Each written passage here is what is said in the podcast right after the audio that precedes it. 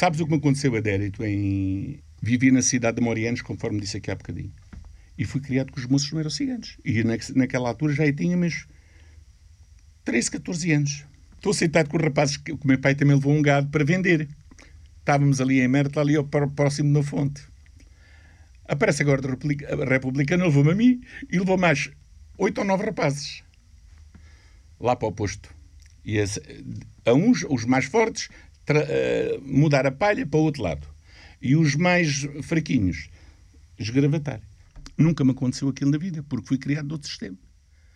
E eles com a borracha de tirar o vinho, aquela, um bombinho, chamamos a gente. E quando eles não trabalhavam, levavam porrada. E havia aquilo e gostou-me e disse ao, ao, a um guarda que estava lá, ouça lá, o tempo da escravatura já acabou. O que é que senhores estão a fazer? Eu estou a trabalhar aqui de graça e não ganho nada. Foi assim que eu falei. Tu deixa estar calado. E fez-me assim para me bater. Como eu era novinho, eu comecei a chorar e para aquela coisa, né?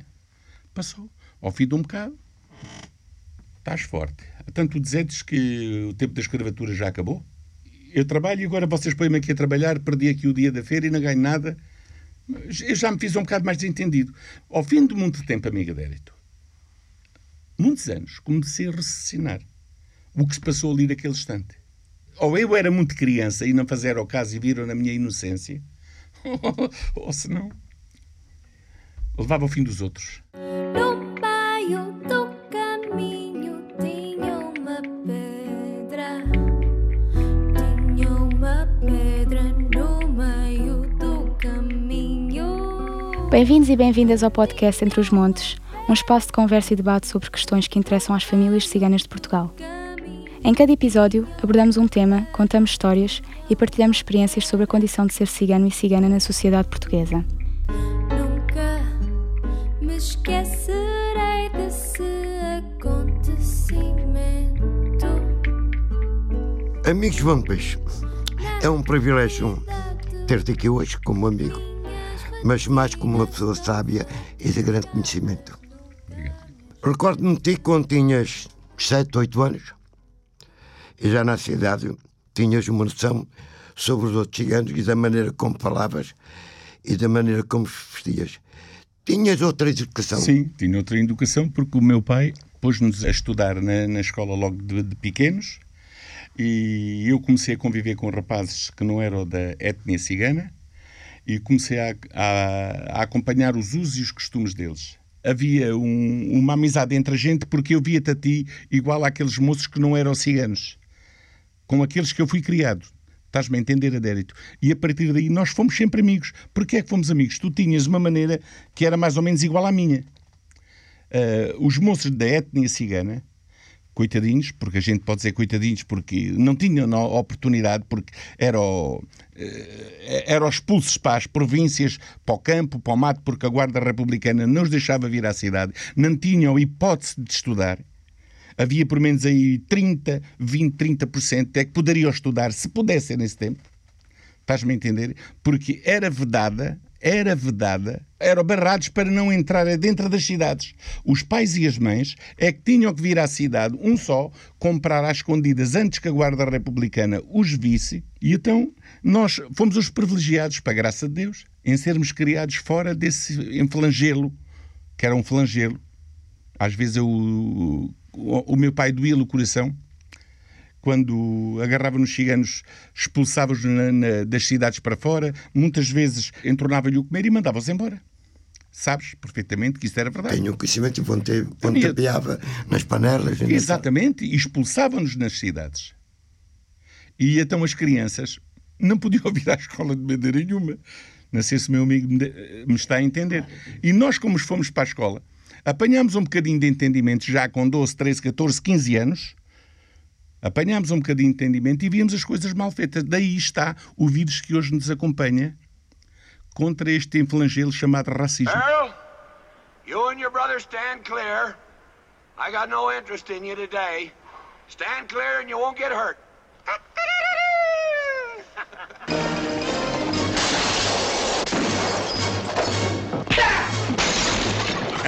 Tu lembras-te como é que nós conseguíamos ganhar dinheiro para a nossa...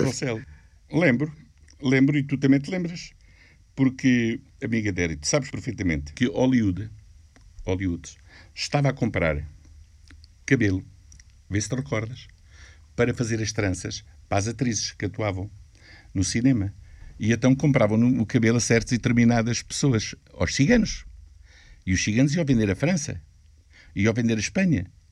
E então nós andávamos à procura das pessoas que tinham tranças para vender, cortadas, que cortavam. Uma coisa que não prejudicava ninguém, até aos barbeiros íamos e aos cabeleireiros. Eh, pessoas que tinham naquelas tranças. E a gente comprava aquela trança por, uh, não sei ao certo, mas por 20 escudos e vendíamos por 30, 40 escudos e aí ganhávamos algum dinheiro para a nossa festa, para irmos passear para o barracamento, beber o tal pirulito, recordas-te perfeitamente, e íamos para o carrossel e andarmos aí nesse sistema. Uh, o mesmo, uh, lembras-te quando nós fizemos isso em Ferreira do Alentejo, que eu fui ter contigo, e fomos comprar uma, uma trança a uma senhora que tinha Juntámos o dinheirinho. E íamos passear. Íamos Éramos quase sempre sócios, não é? Exatamente, fomos sempre. The Beatles, everybody, they are the greatest. Ladies and gentlemen, they will be here soon.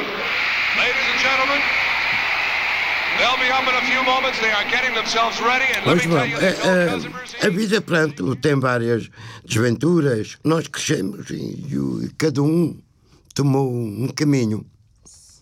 Eu fui imigrante em França e tu imigraste para as Áfricas naquela altura e para as Américas e vários países do mundo. Eu vivi numa cidadezinha pequena, fui muito bem tratado por pessoas que não são ciganas, numa pequena cidade chamada Morianos, que fica ali próximo de Mértola e próximo da mina de São Domingos. E havia um rapaz que era muito meu amigo. E veio ter comigo e nós pensámos, vamos ver cantar os, os Beatles em Inglaterra. E então nós agarramos numa, numa mochila cada um e fomos a salto até a França. Demorámos alguns 20 dias nessa viagem. Chegámos à fronteira de França, ao Canal da Mancha, viemos presos para cá outra vez, porque éramos crianças e tinha 14 anos. A polícia viu-nos ali andar ali a cirandar. Como éramos criancinhas estrangeiras, e muito bem feito, agarraram-nos, puseram-nos dentro do comboio e trazeram-nos até à fronteira de Portugal. a partir daí ficou este bichinho. Era o que acontecia muitas vezes, não é? Era o que acontecia e logo comecei, daí, a partir daí, amigo adérito, perdi o medo e ganhei o gosto porque vi que, era um país, que os outros países eram diferentes. Eu queria voar. Eu queria sair daqui para fora. Amigo adérito. Como saí? Mas logo vinha, abalava, vinha, abalava, vinha, abalava, pronto. E assim passei a minha vida.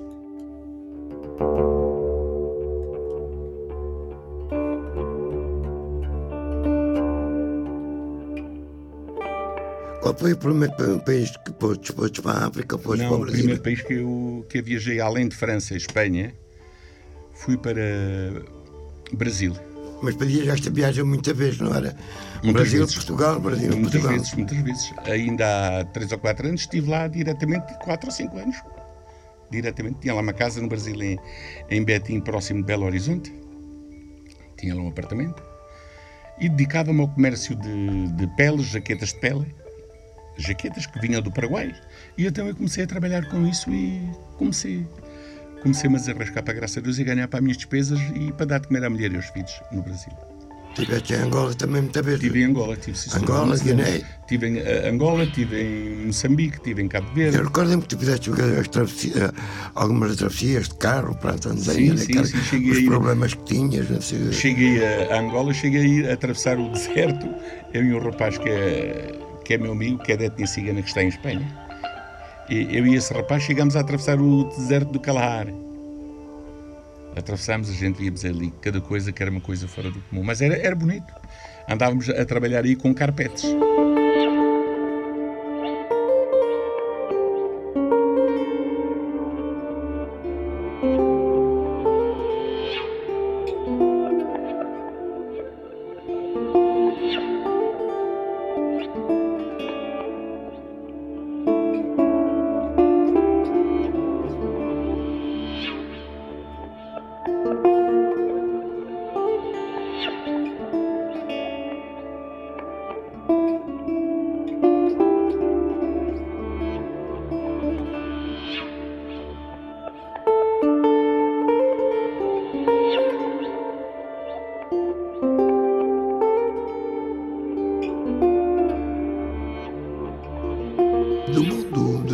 Olha, queres te dizer uma coisa? Eu já percebi. Como é que tratam os ciganos? É como queres dizer, não é, Dérito? Sim, como é que tu... Como é que, como é que os políticos os olham para os ciganos, não é? Sim. Uh, isso é, é como tudo. Há gente boa e há gente má. Por exemplo, temos aqui a, a Roménia, a Roménia, que é um dos países mais atrozes para a etnia cigana, são os romenos. E são maltratados.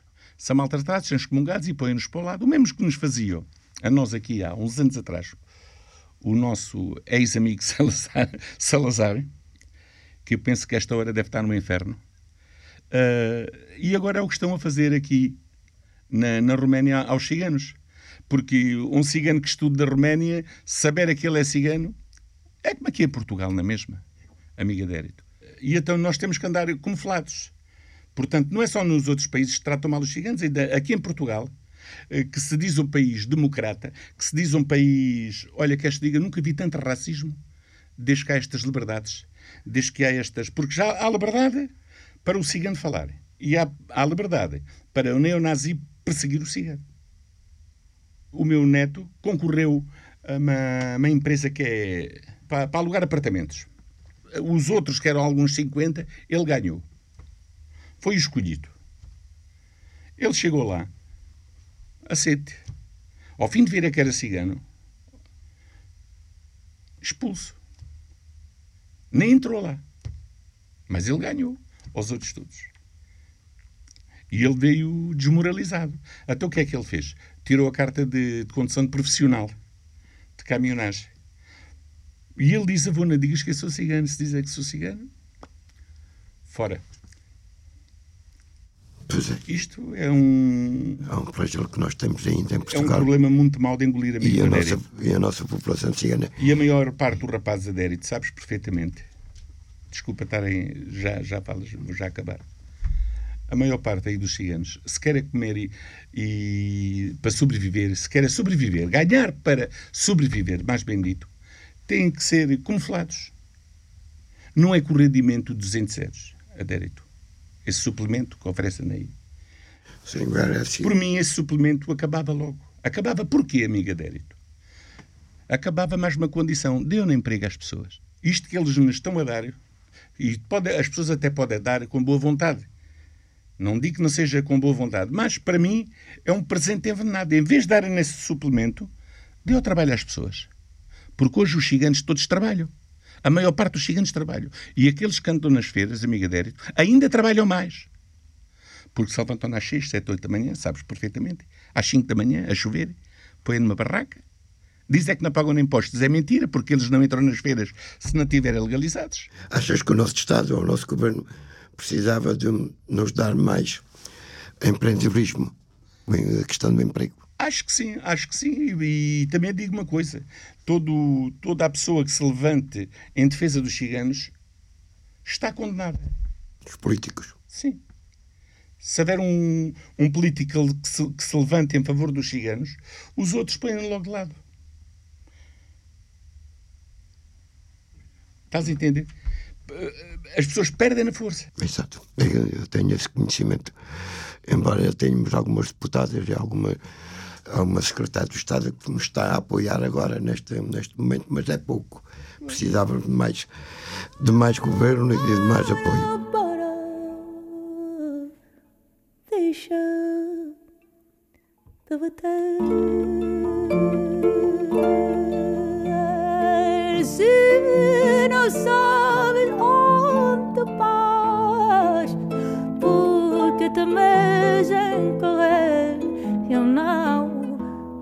te acompanho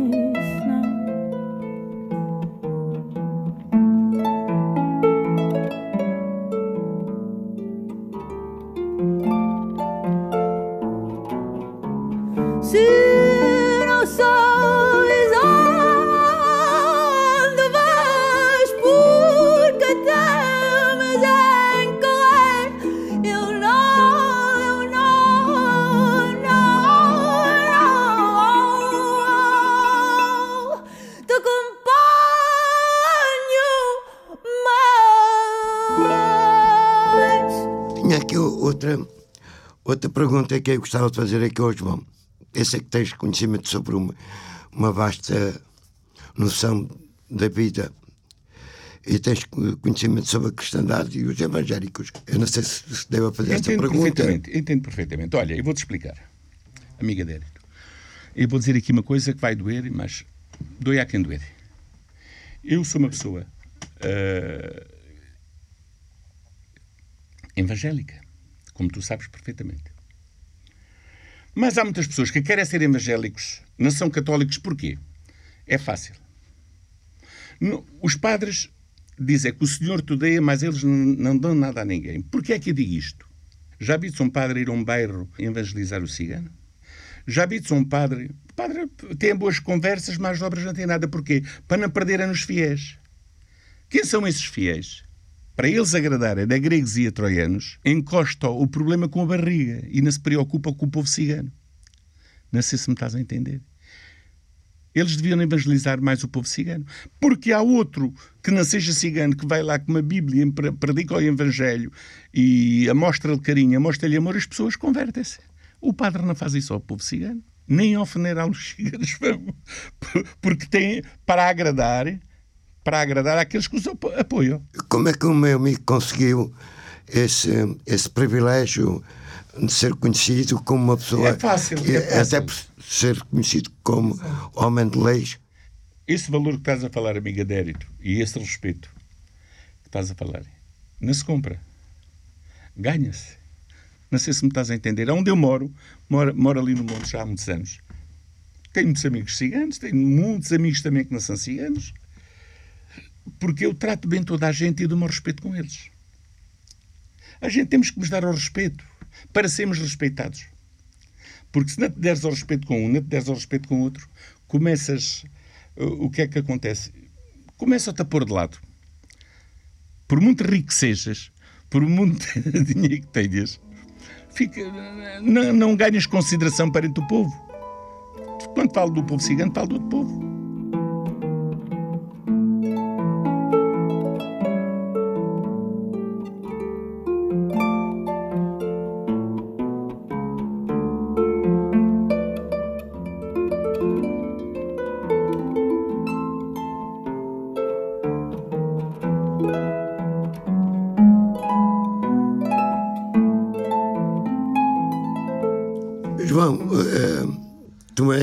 Origem de uma grande família, né? uma das maiores famílias tradicionais de Portugal. Queres falar sobre ela? O que é que vou falar? O que falo é que o, o, este era o pai do meu avô. Este era o, o velho torrado. Se tu reparares bem, vês esta, este homem tinha muito gado, uh, tinha um palacete na, na cidade do Redondo e emprestava o gado para tirar água para a, água, para, para, para a Câmara Municipal do Redondo, para dar água ao povo. É benemérito da cidade do Redondo, este homem. Esta senhora que está aqui, se olhares bem para esta senhora, ainda está carregada de ouro, imagina. Isto ouro é engraçado, sabes porquê, Déri? Eu estive a estudar porque é que os gigantes gostam tanto de ouro. Como os gigantes andavam terra interna, então o que é que eles faziam de cidade para cidade? Ah, compravam ouro. E esse ouro, em qualquer parte do mundo, valia dinheiro. Não sei se estás a entender. É por, é por isso que este vírus ainda está engendrado do povo cigano de custar muito de ouro. Eu acho que ele é um dos primeiros cabeças que, que vier, ou que, que nós temos conhecimento da. Sim, da, é, é, é uma gente que vieram de Andaluzia. Há 200 e tal anos, Sim, não é? 200 e poucos anos. Era uma família honrada, era uma família que, pronto, ganhou estatuto por mérito próprio. Não sei se me estás a entender porque estes homens, uh, como tinham muito conhecimento, como tinham muito conhecimento, como vendiam gado, vendiam a lavradores e era os lavradores todos os adoravam. E então aí a Guarda Republicana já nem interferia contra eles, porque tinham no povo por eles. Não sei se me estás a entender, amiga Dérito como tinham no povo por eles, eles uh, negociavam com as pessoas. Uh, às vezes, uma besta tinham defeito, eles curavam-nos porque não havia esses vitornários. Tu sabes que os gigantes sempre perceberam de gado. Eu ainda entendo, Adérito. Eu ainda entendo de gado. E então o que acontece? Este, isto foi passado de paz para paz para paz. E como, era uma gente, como fazia muito bem às, à, ao povo e às cidades, e arranjava gado, criava o gado, Então, eles tinham no mundo na mão. Estás-me a entender, amiga? Agora, aqueles pobrecitos, ai Jesus. Mas esta família, como tu dizes muito bem, foi uma, uma família muito grande, talvez das mais importantes que existiram em Portugal. Não digo que não houvesse outras, mas esta era uma das principais. vontade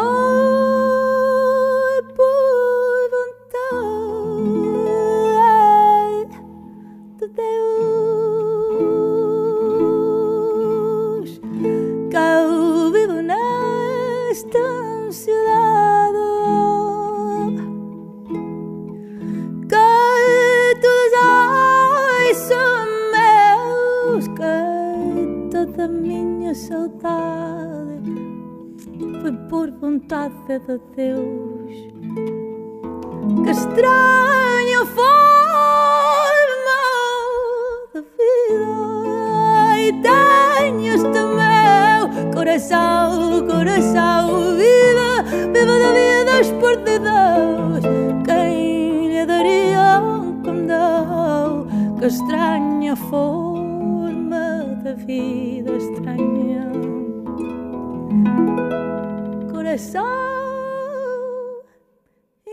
este ódio veio, veio de crianças. Nós é que havíamos de ser racistas, aquilo que temos sofrido. Há um ódio profundo. Até quando a gente vai aturar isto, ó amiga Dérito? É muito trabalho. Não... Só quando morremos, não? É, não vejo. Não é no não, nosso tempo. Não vejo melhoras. Não é no nosso tempo. E tu reparas agora uh, que a Itália, agora aquele Teredino ou qualquer coisa assim. Que Exatamente, quer deportar os ciganos. Mas porquê? São, são, Bom, amiga dele, até aí estou de acordo em certos temas. Eles são europeus, Se eles são estrangeiros, toma lá atenção a dérito. É, Itália Nós temos em Portugal, temos sujeito às leis de Portugal. Estás em Espanha, estás sujeito às leis de Espanha. O tempo de andar de, de, de nação em nação já terminou. Agora, há muitos ciganos que são ingleses ou alemã, alemães e vão para, para, para, para a Itália não estão legalizados, têm que estar aqueles três meses, ao fim de três meses têm que sair. Porque não estão legalizados. Já não estou a falar sobre isto, João.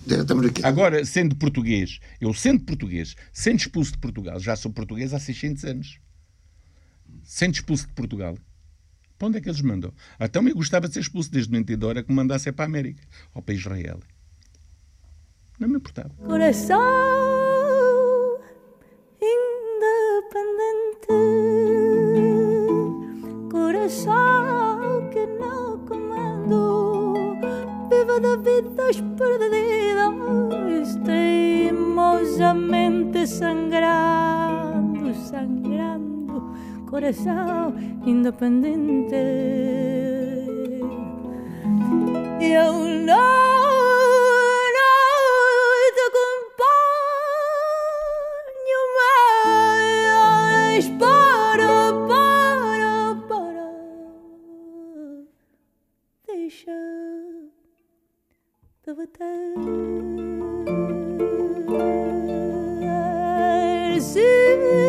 sabes onde vais, porque temes em correr, eu não te acompanho mais.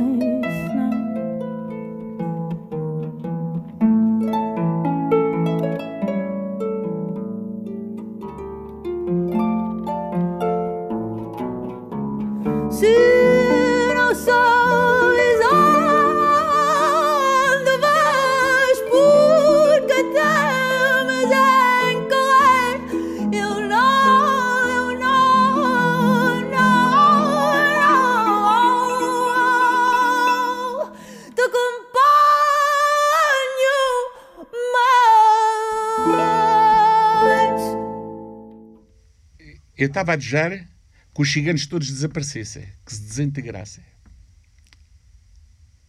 Para acabar o sofrimento. Desintegrar-se daqui a mais 50 ou 60 anos, ou 70. Casar com quem não é cigano, ir-se misturando e, e, e, Eu gosto muito de ser cigano, João. Eu gosto, mas não gosto de levar a, a vida as clara, pancadas eu, eu, eu, Gosto muito de ser cigano, mas não gosto de ir a um restaurante para no prato para o lado. Não gosto. É pá, se uma pessoa passa-se da cabeça, pode fazer uma coisa feia.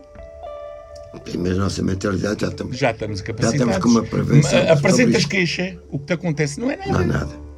Mas a nossa prevenção. E sais e és envergonhado e humilhado como um cão. Mas estás preparado já. Vais a um restaurante comer, não te atende a psichigante. Tem jeito. Tem algum jeito.